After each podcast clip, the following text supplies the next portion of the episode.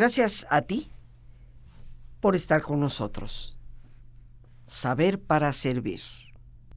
Y como habíamos dicho, mis queridos amigos, en la primera parte de este tema, los cimientos de la comunicación,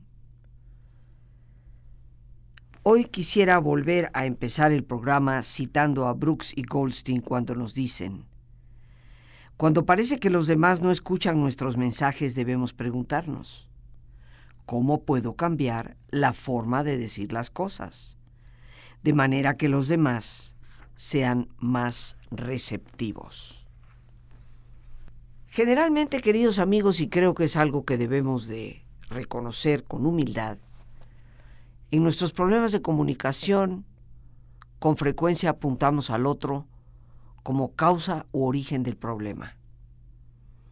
No me lo supiste decir, es que no entiendo lo que quieres, es que nunca expresas lo que sientes.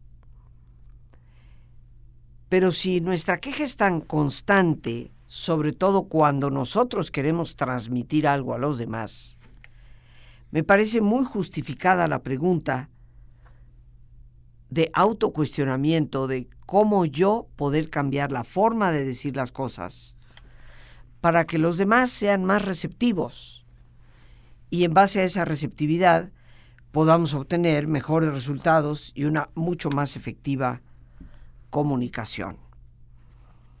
Sobre la expresión de la emoción. Esta es la primera manera de comunicar. Tristemente es la que menos empleamos. Con frecuencia cuando pasa algo, queremos transmitir algo, empezamos a elocubrar y a fabricar en nuestra cabecita palabras que de una forma u otra muchas veces van disfrazando, negando o distorsionando abiertamente el verdadero sentimiento por el cual nosotros queremos comunicar algo.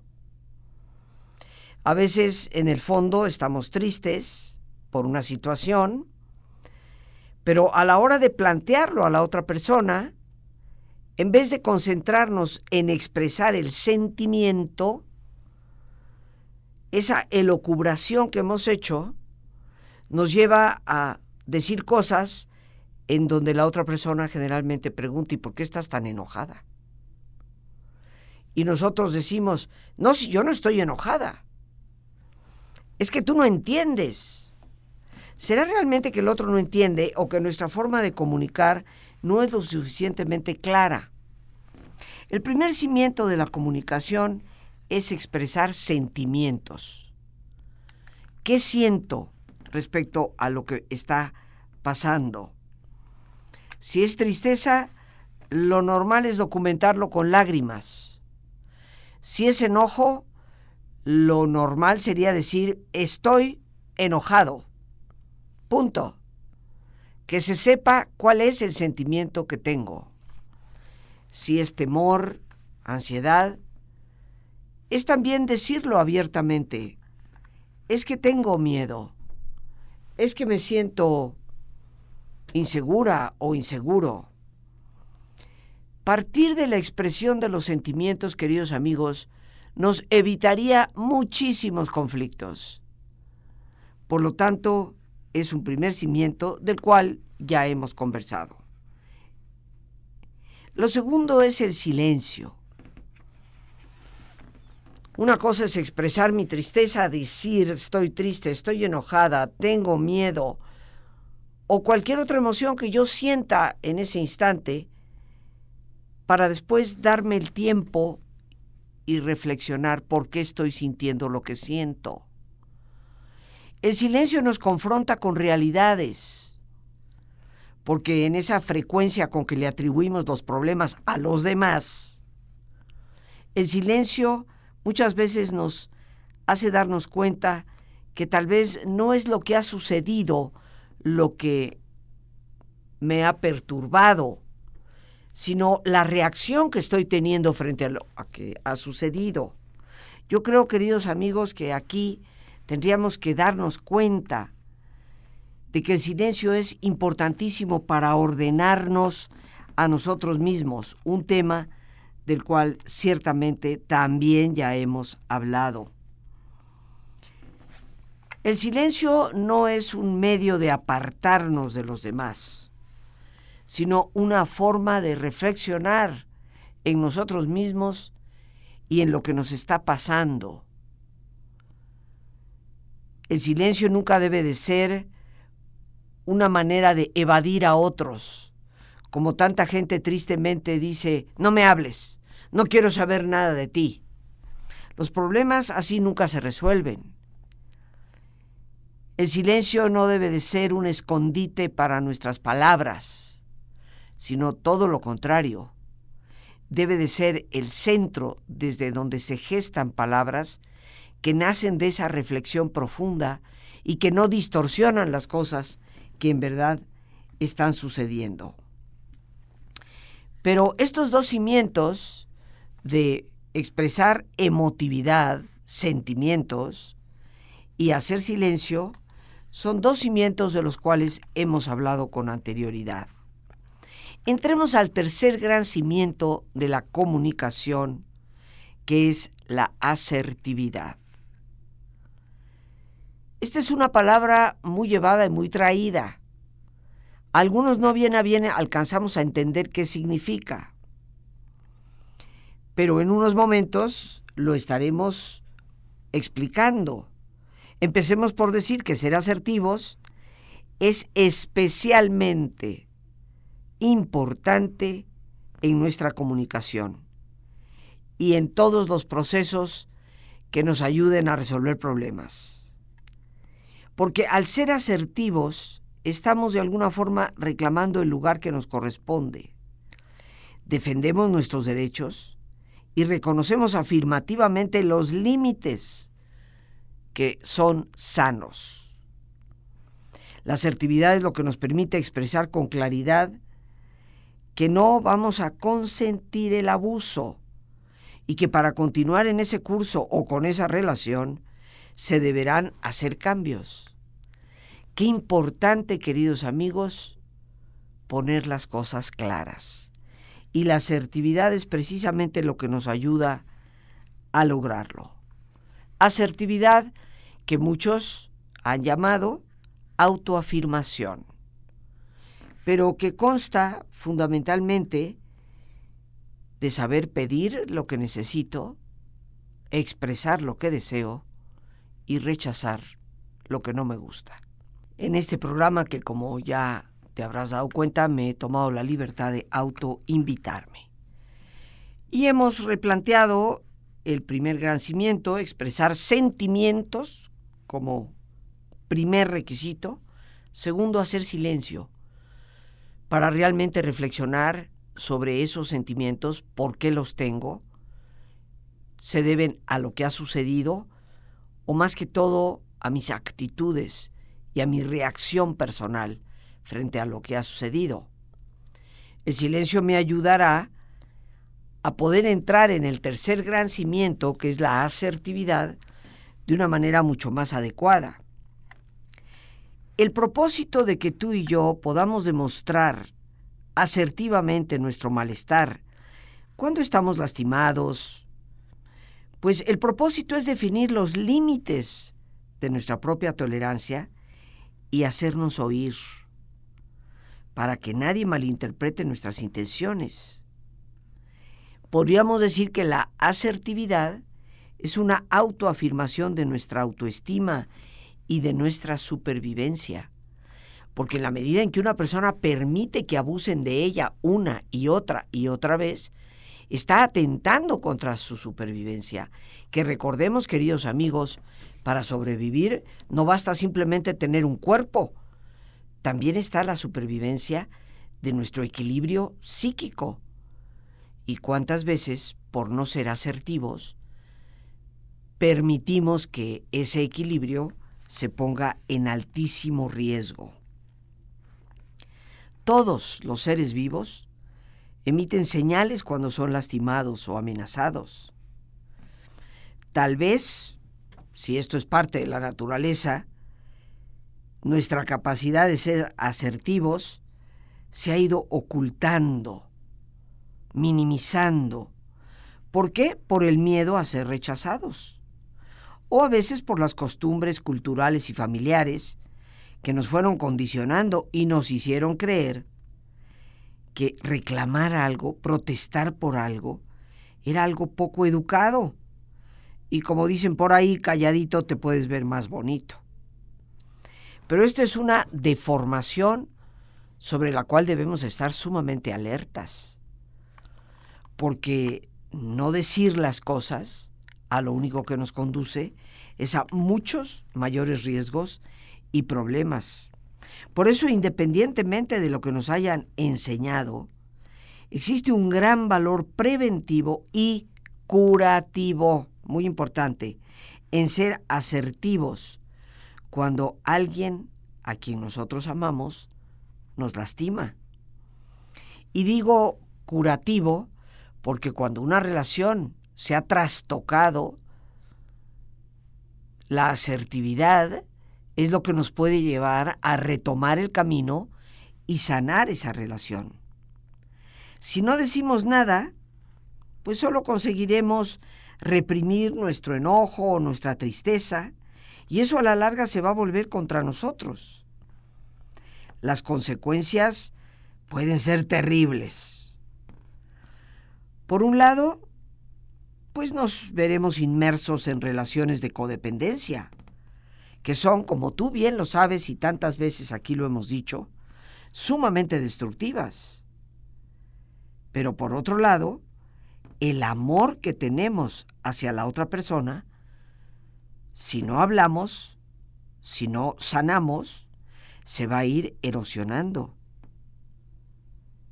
y se va a ir instalando en nuestro interior la rabia y el resentimiento. Rabia y resentimiento que todo lo destruyen. ¿Cuántas parejas no llevan acumulados años y décadas de rabia y resentimiento?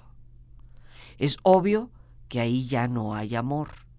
Puede ser que haya costumbre, rutina, conveniencia, comodidad para ciertas cosas, y la persona siga dispuesta a pagar el altísimo precio de una relación tan disfuncional.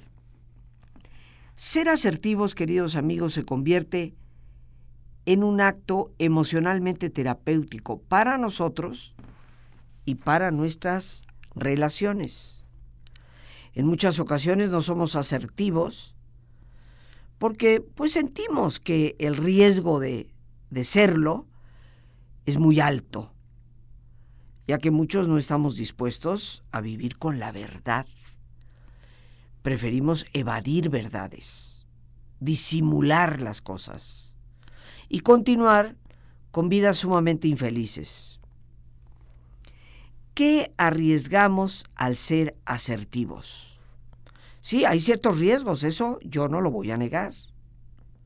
Por ejemplo, descubrir que una persona importante para nosotros no nos ama o no le importan nuestros sentimientos, porque al yo ser asertiva y decir, mira, quiero pues decirte que esto que sucedió no me parece lo correcto, me ha lastimado profundamente y, y, te pediría que esto no se vuelva a repetir, estoy corriendo el riesgo de que esa persona me diga, ah, ¿no te gustó? Pues a ver, hazle como quieras. Ser asertivo nos pone en riesgo de descubrir que la otra persona o no nos ama o no le importa lo que sentimos. Pero también al ser asertivos descubrimos que nuestra percepción puede estar equivocada. Y en el momento en que pretendemos aclarar las cosas, pues la otra persona puede responder con razones más que justificadas para explicar por qué han sucedido las cosas como sucedieron. Corremos, por supuesto, el riesgo, al ser asertivos, de lastimar al otro. Lo importante, queridos amigos, es que al ser asertivos, no sea esa nuestra pretensión.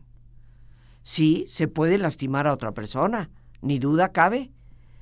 Pero si somos verdaderamente asertivos y no agresivos, dándonos cuenta que nuestra percepción fue equivocada y que lo que hemos dicho lastima a la otra persona, podemos pedir que se nos perdone y aclarar que ahora con esta nueva información, pues nos queda perfectamente claro que ni fue su intención de la otra persona, ni realmente se debió a los motivos que nosotros pensábamos. ¿Qué arriesgamos al ser asertivos? Pues mostrar que no estamos dispuestos a obedecer sin cuestionar, que nos humillen. Y esto para algunas personas es intolerable. Que alguien finalmente diga no estoy dispuesta o dispuesto a seguir lo que tú me dices a ciegas. Tengo que saber y poder cuestionar por mí misma. Y lo que me estás pidiendo no es lo correcto. Y eso siempre es un riesgo. Corremos el riesgo de que nos la devuelvan y que la otra persona, en vez de bien entender la razón por la cual hemos expuesto lo que sentimos, busque cómo devolverla y hacernos inclusive mayor daño. Pero esto, queridos amigos, se añade a el riesgo de que nos ignoren y que la persona ante lo que nosotros expresamos se quede muda y vuelva a decir algo que ya mencioné. Pues hazle como quieras. Pero creo que vale la pena darnos cuenta realmente con quién estamos tratando. Y la asertividad es una vía que clarifica realmente si la otra persona nos quiere, le importamos o no. Bien amigos, listos ya para relajarnos. Como es nuestra sana costumbre, te pedimos que te pongas cómodo y si te es posible hacer el alto completo y total, qué mejor que cerrar tus ojos. En una posición cómoda y con tus ojos cerrados, toma conciencia de tu respiración. Siente el entrar y el salir del aire en tu cuerpo e imagina cómo al inhalar, así como llevas oxígeno a tus células, inhalas también serenidad para tu mente. Al exhalar, así como tu cuerpo se libera de toxinas, imagina que tu mente se libera en ese aire que exhalas de todas las presiones y todas las tensiones. Respira profundamente. Y concentra tu atención en tu cuero cabelludo. Relaja todos los músculos que cubren tu cabeza.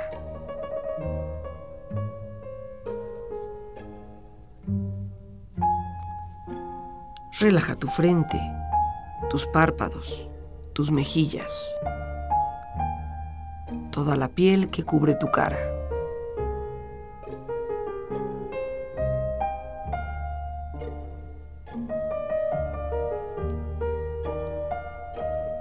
Relaja tu cuello y tu garganta.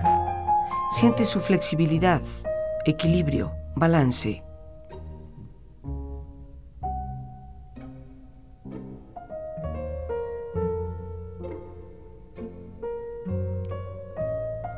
Relaja tus hombros, brazos y manos, así como tu espalda.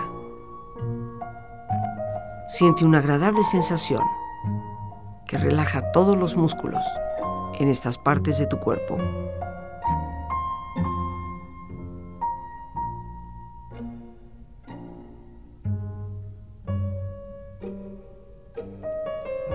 Relaja tu pecho, exterior e interiormente relajando todos los músculos, imaginando a todos tus órganos internos funcionar rítmica y saludablemente.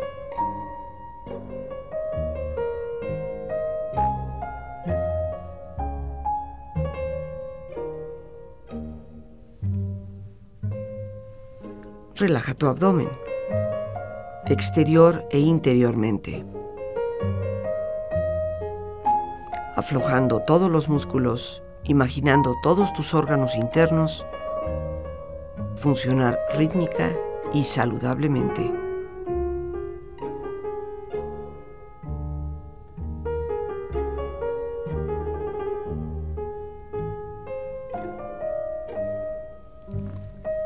Relaja tus muslos, tus rodillas. Siente la piel, la vibración de la piel en estas partes de tu cuerpo.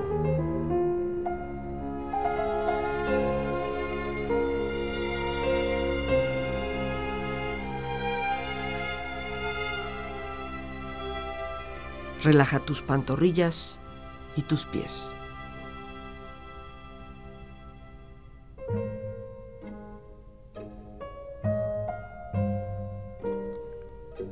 Con tu cuerpo profundamente relajado, proyecta en tu mente la imagen de un lugar ideal para descansar. Imagina los colores, los sonidos, los aromas. Es un lugar de belleza y de paz. Siente estar ahí y disfrútalo.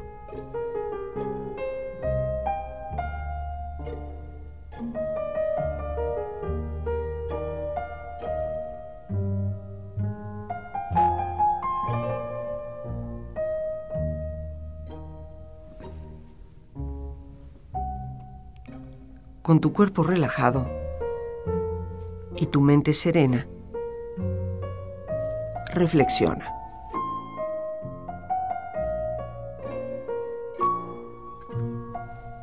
La comunicación es la mejor forma de crear relaciones fuertes. La comunicación humana es la clave del éxito personal y profesional. La comunicación es una habilidad que puedes aprender. Es como montar en una bicicleta o teclear. Si estás dispuesto a trabajarlo, puedes mejorar rápidamente la calidad de cada parte de tu vida. Para comunicarnos efectivamente, debemos darnos cuenta de que todos somos diferentes en la forma en que percibimos al mundo y usar ese conocimiento como una guía para comunicarnos con otros. Lo más importante en la comunicación es escuchar lo que no se dice. La forma en que nos comunicamos con los demás y con nosotros mismos es lo que va a determinar la calidad de nuestras vidas.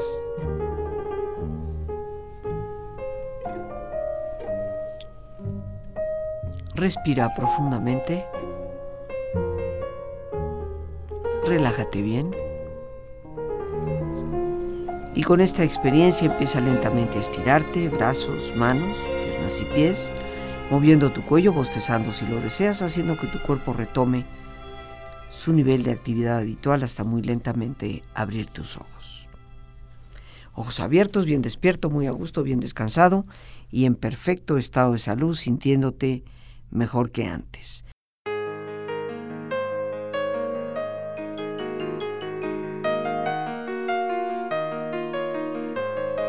Queridos amigos y amigas, perdonar no cambia nuestro pasado, pero indudablemente que puede mejorar nuestro futuro.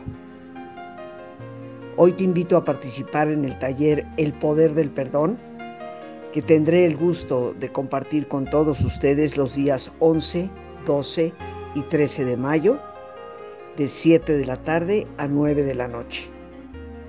Técnicas que nos ayudan a perdonarnos a nosotros mismos, liberándonos de la culpabilidad y técnicas para perdonar a quien nos ha lastimado, liberándonos del rencor, el resentimiento.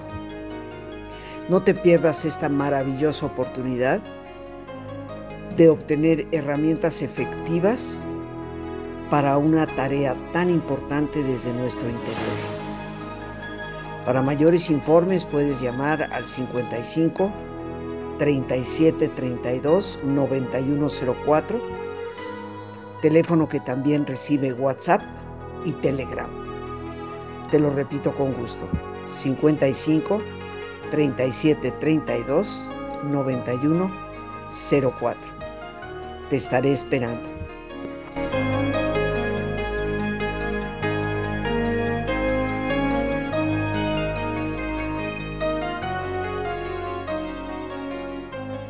Los cimientos de la comunicación. ¿Qué ocurre, queridos amigos, si somos asertivos y los riesgos? Lo hemos mencionado hace unos instantes. Pero tal vez una pregunta importante que debemos plantearnos es ¿qué ocurre si no somos asertivos? Bueno, pues uno de los graves riesgos de no serlo es que la persona con la que nos relacionamos pues nunca va a poder saber qué sentimos o qué cosas son en realidad importantes para nosotros. Esa persona nunca sabrá que nos ha lastimado y probablemente pues lo va a volver a hacer y seguiremos siendo lastimados. Uno de los gravísimos riesgos de no ser asertivos es que ninguna relación puede mejorarse cuando no hay comunicación. No ser asertivos nos lleva a no atender nuestras heridas oportunamente. Y el no hacerlo, pues va a significar perder la mejor oportunidad para ser escuchados y para clarificar cualquier situación.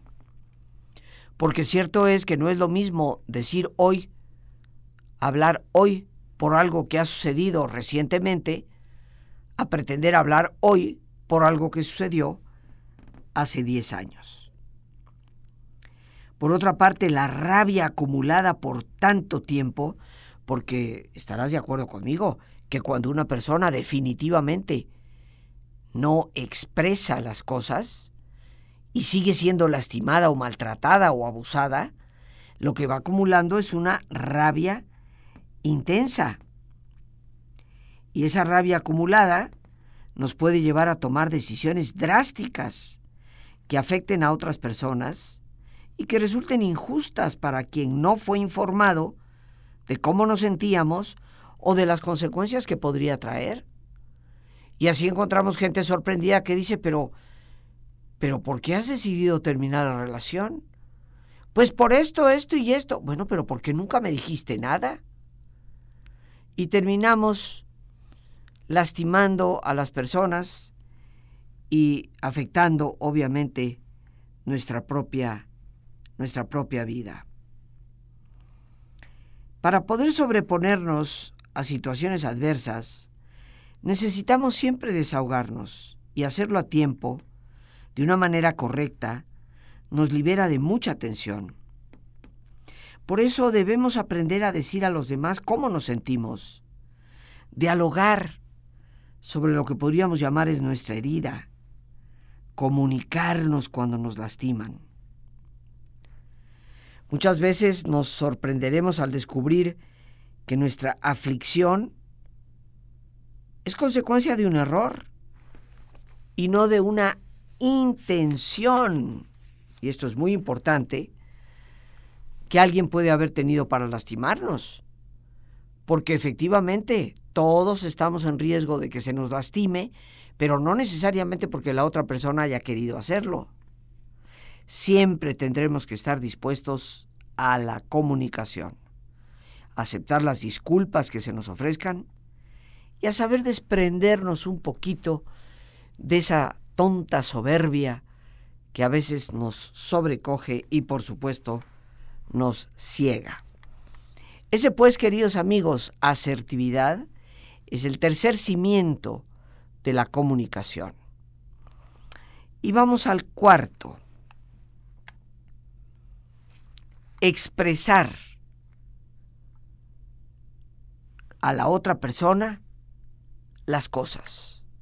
O buscar a alguien con quien poder desahogarnos. Llamaríamos a esto el desahogo. Como ya hemos mencionado el proceso para sanar cualquier cosa se inicia cuando nosotros aceptamos y expresamos lo que está pasando. Y es bueno procurar hablarlo con alguien de confianza, que sepa escuchar y recordar algunas reglas que van a favorecer la comunicación. ¿Cuáles son esas reglas, queridos amigos, que favorecen nuestra comunicación con los demás. Primero que todo, mencionar hechos concretos, datos duros. Yo sé que a nosotras las mujeres nos cuesta, pero por eso el primer paso es decir lo que sentimos. Primer cimiento. Estoy triste, estoy enojada, tengo miedo, y ahí dejarlo. Dame un tiempo, voy a reflexionarlo y lo hablaremos. Entrar en ese silencio que nos permite reconocer las verdaderas causas y cosas de nuestro malestar. Ser asertivos, como tercer gran pilar.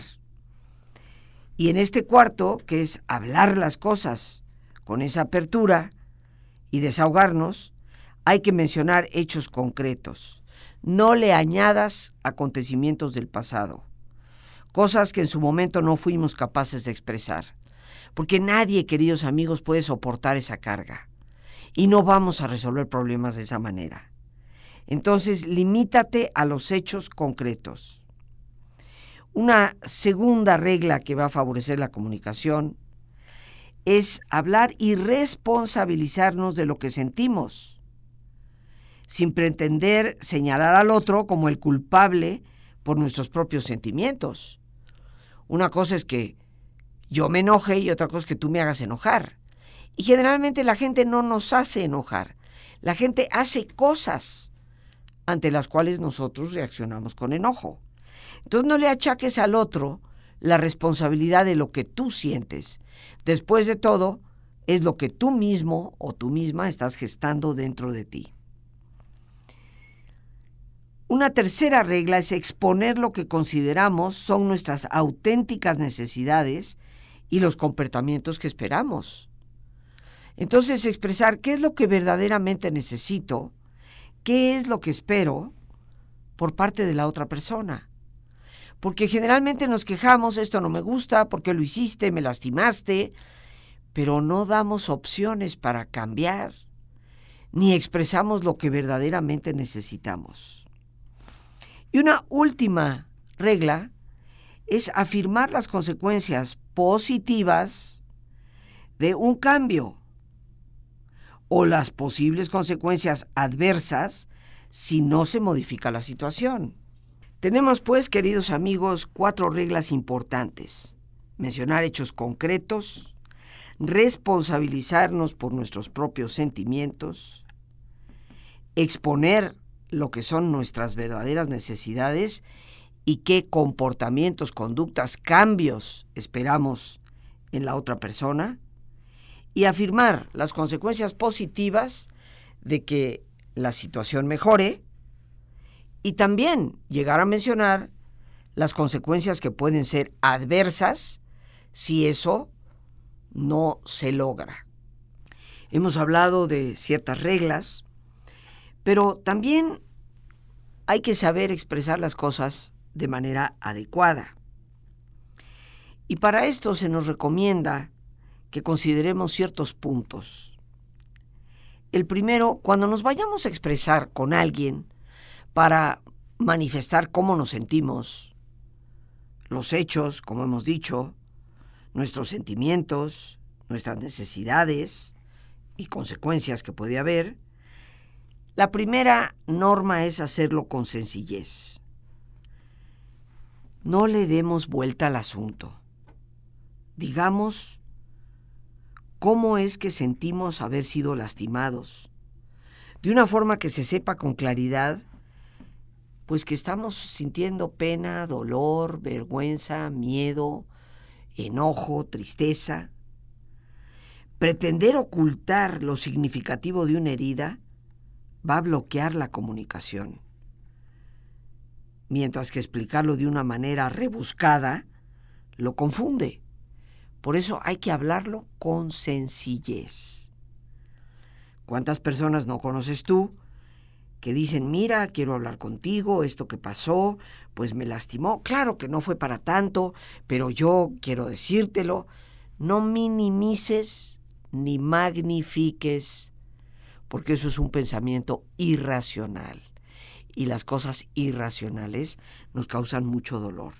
Dilo con sencillez. Una segunda norma es hacerlo de forma directa. ¿Esto qué significa?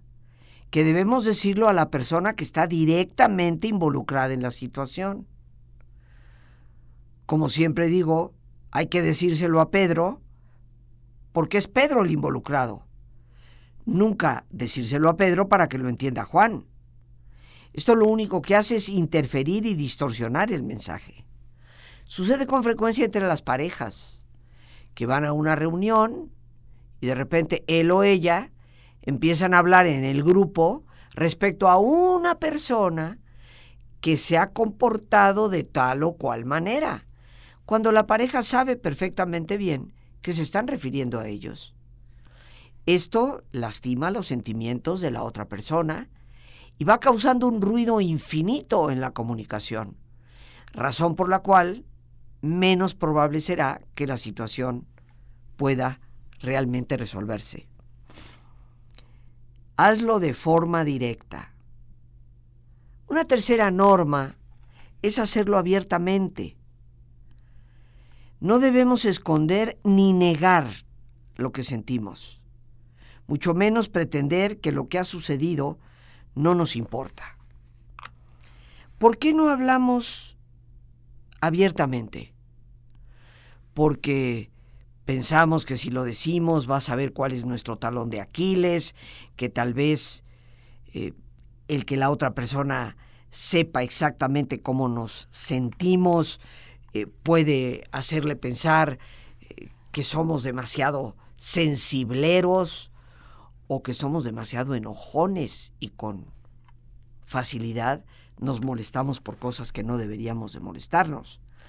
Pero esa no debe ser nuestra preocupación. Ni esconder ni negar sentimientos, ni pretender que lo que ha pasado no importa. Eso es hablar abiertamente. Y nos lleva casi de la mano a la siguiente norma, que es decirlo con vulnerabilidad. Y esto te parecerá absurdo, pero ¿cómo? ¿Cómo voy a mostrar precisamente el talón de Aquiles? En el fondo, queridos amigos, si nos sentimos heridos y frágiles, digámoslo.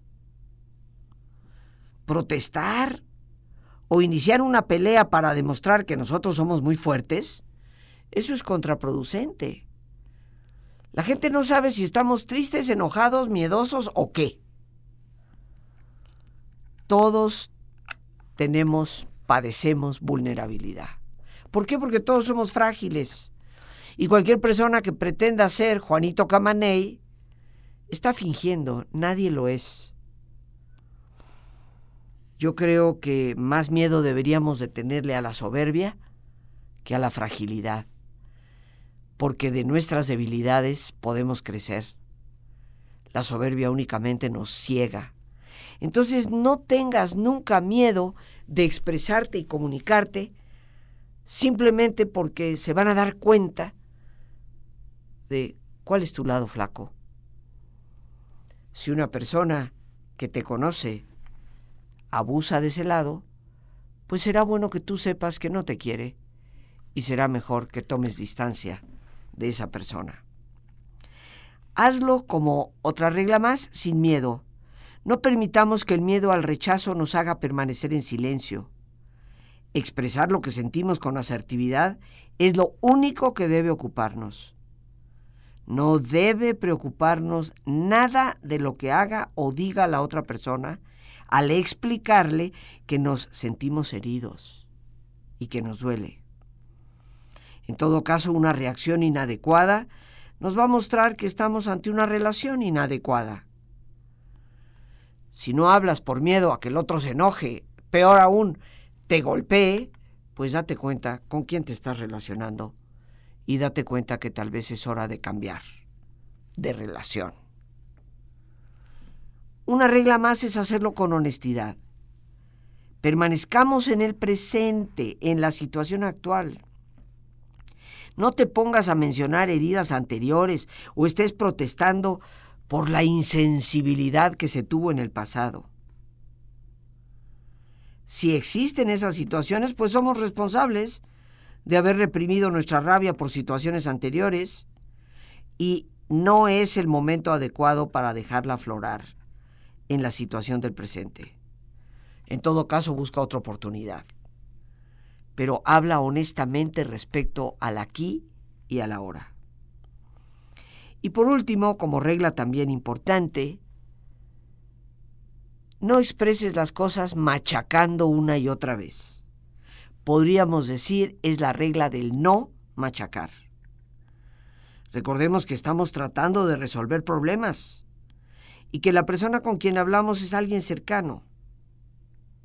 Una vez que tú has expresado lo que necesitabas decir, tienes que darle al otro la oportunidad de recuperarse de lo que tal vez esa persona esté viviendo como una confrontación. No nos convirtamos nunca en cuchillitos de palo. Eso fastidia a cualquiera y arruina cualquier relación.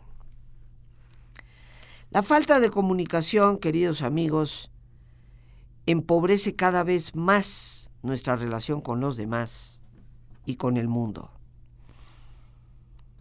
el hecho de sentirnos tan desvinculados puede hacernos perder el sentido de vida y dificultarnos el camino de la fortaleza que nos permite descubrir nuestro potencial y llegar a ser plenamente felices. Los seres humanos tenemos que darle voz a los conflictos de nuestro corazón. Si no lo hacemos, queridos amigos, la comunicación va a ser cada vez más distorsionada y más carente de propósito. Con lo cual estaríamos saboteando a nuestra propia persona, a nuestras relaciones y por lo tanto a nuestra propia vida. Ojalá que estos cimientos con claridad nos sirvan para mejorar en todos los aspectos y sobre todo en las importantísimas relaciones con los demás. Las gracias a Dios por este espacio que nos ha permitido compartir. Y el más importante de todos, una vez más, gracias. Muchísimas gracias por tu paciencia al escucharme, por ayudarme siempre a crecer contigo. Que Dios te bendiga.